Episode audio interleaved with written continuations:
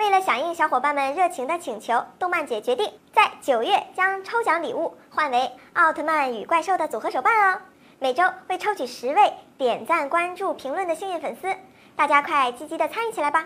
大家好，欢迎收看动漫解说员，我是小曼。在《熊出没》中最不缺的就是胖子，熊大、熊二肯定是在榜单中的啦。但是第一胖的人选并没有他哥俩哟。今天我们就来盘点一下《熊出没》的胖子都有谁吧。第四，熊大。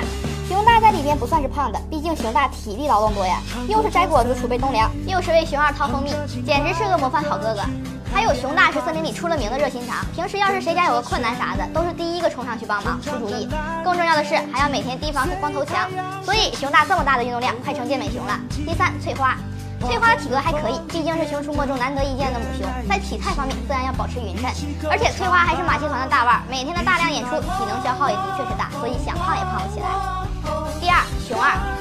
蜂蜜如命的熊，吃起甜食，它熊二成第二，没熊敢称第一。除了蜂蜜，熊二也是出了名的好吃懒做。小朋友肯定不能跟熊二学这一点哈，只要是能吃的，能塞嘴里的，熊二是分分钟的小美雕，它排第二是实至名归。第一，雪熊，雪熊给大家印象是软萌软萌的，可爱到爆炸，但是说起体型，那真的是大，赶上人家熊二两个大了。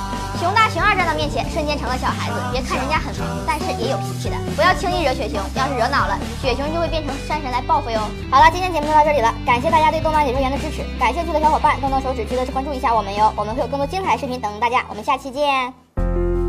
四十年沧海变桑田，看新疆李奶奶把戈壁滩变成良田。